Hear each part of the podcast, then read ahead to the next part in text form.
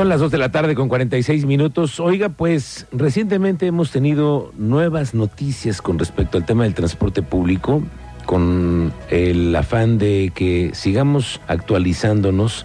Viene una nueva forma de trabajar que ya han dejado entrever algo que el 20 de septiembre van a hacerlo la presentación, me imagino yo que de los camiones y de la nueva estrategia, pero sobre todo hay una nueva empresa estatal que es la que va a llevar todo el recaudo de lo que se genera, que son millones de pesos todos los días en el transporte público.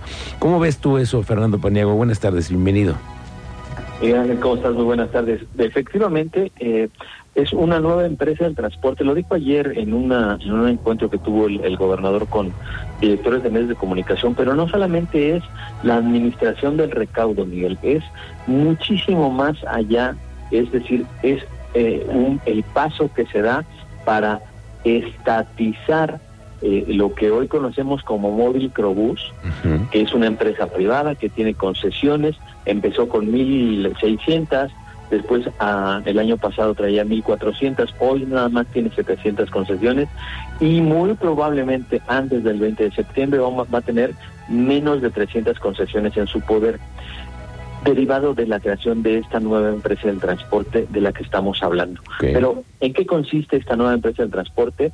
Déjame platicarte, Miguel. Primero, todavía eh, está por definirse eh, los nombres, hay varias propuestas, tú sabes, y la gente que nos escucha también lo debe saber, que eh, cuando tú creas una empresa, ya sea pública o privada, tienes que hacer un trámite y presentar varias opciones de nombres para el registro. Bueno, en este momento están en ese en ese trabajo en el Instituto Querétaro del Transporte.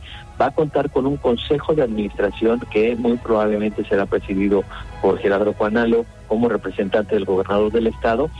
Va a tener un capital mayoritariamente del gobierno estatal, pero como es mayoritariamente el gobierno estatal, eso quiere decir que habrá participación del sector privado, van a ser los accionistas minoritarios y ahí es donde estaría entrando o se estaría contemplando la participación de Móvil Crobus y hay otras tres empresas que en este momento no tengo no tengo en la memoria los nombres, pero en este momento hay cuatro empresas que están participando en el eh, sector eh, del eh, transporte público y que muy probablemente seguirían participando con acciones minoritarias. Vamos a suponer, digo, estoy inventando un nombre, que el gobierno del, un número, perdón, que el gobierno del estado pueda tener el 80% de las acciones de la nueva empresa y el 20% restante se reparte entre las cuatro empresas que hoy están funcionando.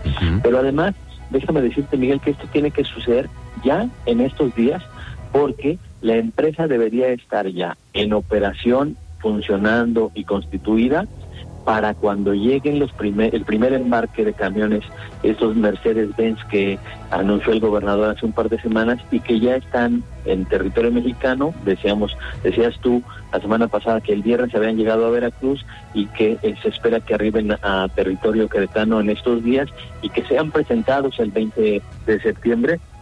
Eh, eh, cuando ya cuando esto suceda, entonces ya debe estar constituida la, la, firma. ¿Qué vamos a hacer eh, o qué van a hacer las autoridades eh, con esta nueva empresa? Bueno, la idea nada más es facilitar eh, no solamente la administración, sino toda la operación, el desarrollo de la empresa y la ingeniería del transporte, que es desde mi punto de vista lo más importante, Miguel, una vez que empiece, como dices tú y lo ha dicho el gobernador, este nuevo juego del transporte público en el estado de Querétaro. Es decir, estamos realmente ya viéndole la cara a este nuevo esquema que están proyectando el gobierno de Mauricio Curiga eh, eh, González respecto de cómo van a manejar el transporte público. Es decir, se acabó el transporte público administrado o manejado por el sector privado en Querétaro. Vamos a ver algo muy similar a lo que sucede en la Ciudad de México o en eh, Guadalajara o en León, en donde hay una participación mayoritaria del gobierno en eh, el otorgamiento de este servicio que, ya lo decía ayer el gobernador, lo consideran no solo de alta prioridad, sino de seguridad del Estado, Miguel. Pues sí, y por supuesto que además es de las eh, necesidades básicas que tiene que resolver este gobierno porque es, es todavía un, un pendiente que, que, todos tenemos. Pues vamos a ver, a esperar de aquí al 20 de septiembre a ver cómo se pinta la cosa y no la nueva presentación del transporte público. Como siempre te agradezco tu análisis, Fernando Paniagua, gracias, muy buenas tardes y nos vemos la próxima semana. Buenas tardes y un saludo al auditorio. Gracias, es el maestro Fernando Paniagua.